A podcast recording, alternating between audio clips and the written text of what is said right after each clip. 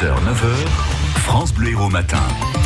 Comme euh, tous les matins, ça fait débat sur euh, France Bleu Héros avec vous, Guillaume Roulant. Jordan Bardella devant Nathalie Loiseau d'un tout petit point, 0,9 exactement. Fallait s'y attendre. Les élections européennes hier en France ont donc tourné au deux à la distance entre Marine Le Pen et Emmanuel Macron. Le chef de l'État avait même fait de ce scrutin une affaire presque personnelle, un pari risqué. Il l'a perdu, mais a-t-il pour autant perdu ses élections? Car la République en marche fait un score à peu près identique à celui des premiers tours des présidentielles de 2017. Donc ça n'est pas non plus la catastrophe souhaité par certains. Alors hier, défaite ou pas pour Macron? Eh bien, ça fait débat ce matin.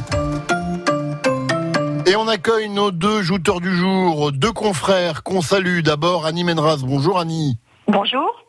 De la Marseillaise. Et Yann Marek. Bonjour Yann. Bonjour Guillaume, bonjour à tous. Deux midi libre, honneur aux dames, si vous le permettez Yann, on va commencer à Annie, pas avec Annie, pardon. Alors est-ce que c'est une défaite hier pour Emmanuel Macron selon vous? Bah, c'est en tout cas, euh, en tout cas, c'est un revers, car Emmanuel Macron euh, n'a pas cessé d'occuper les ondes et les écrans depuis le grand débat, au, cours duquel il a monopolisé la parole. Alors, il a été aussi pris à son propre piège parce qu'il a voulu faire, euh, pour se maintenir à flot, faire du Rassemblement national son principal ennemi, et il n'arrive cependant qu'en deuxième position. Défaite ou revers Défaite et revers. pardon Annie, je saisis pas bien la nuance.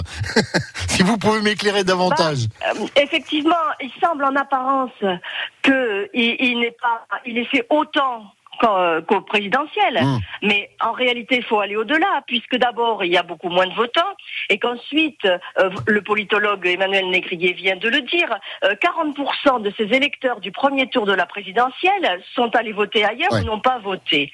Donc, euh, cela dit aussi, il, a sauvé les meubles. Et il a sauvé les meubles parce que parce qu'il a pris les voix à droite et parce que la gauche est divisée. Allez, même question, même punition à Yann Marek. Yann, c'est une défaite ou pas pour Emmanuel Macron? Défaite, clairement. C'est, euh, je crois que c'est clair, il faut pouvoir le dire. Du reste, le Premier ministre l'a dit lui-même. Hein, quand on arrive deuxième, on peut pas dire que ce soit une victoire. Donc, euh, je crois que les choses. Vous pouvez pas vraiment dire autre chose en même temps. Oui, mais il a eu l'honnêteté de dire que euh, c'est pas un bon score qui fait que finalement on limite la casse. Non, il dit que effectivement c'est une c'est une défaite. Donc pour moi, revers par revers, c'est une défaite pour Emmanuel Macron qui avait dit que ce serait euh, plus ou moins un référendum euh, face au, Rassemblement national. Donc il arrive deuxième, c'est une défaite, c'est clair et net. Alors une question que je vous pose aussi à tous les deux maintenant. Qu'est-ce qu'il va devoir faire, Emmanuel Macron euh, On a bien compris que Édouard Philippe, a priori, n'était pas menacé. On n'a pas entendu parler non plus de, de, remaniement. Cela dit, il va quand même falloir tenir compte du message adressé hier par une partie des Français. Et si oui, comment? Annie, selon vous, qu'est-ce qu'il va faire maintenant, Macron? D'après les premières déclarations, euh, il a l'intention de garder le cap. C'est quelque chose qu'il a fait depuis qu'il a été élu. Donc euh, je pense qu'il va euh, mettre en avant sa réforme des retraites, mettre en marche sa réforme des retraites, et je pense pas qu'il va changer grand-chose à sa politique. Yann?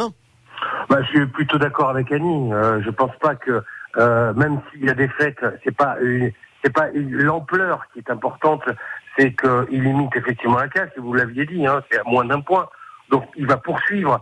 Ce qu'il devra quand même regarder, c'est une forme de recomposition de la gauche qui certes est, est éclatée, mais qui arrive peu ou prou quand on additionne toutes les petites listes et les listes avec les Verts, va dépasser les 30 points. Donc la recomposition est peut-être en marche de l'échiquier politique, mais c'est peut-être son danger. Mais recomposition à gauche ou à droite pour Emmanuel Macron? Ah ben je crois que il a plutôt siégé avec les centristes euh, au Parlement européen.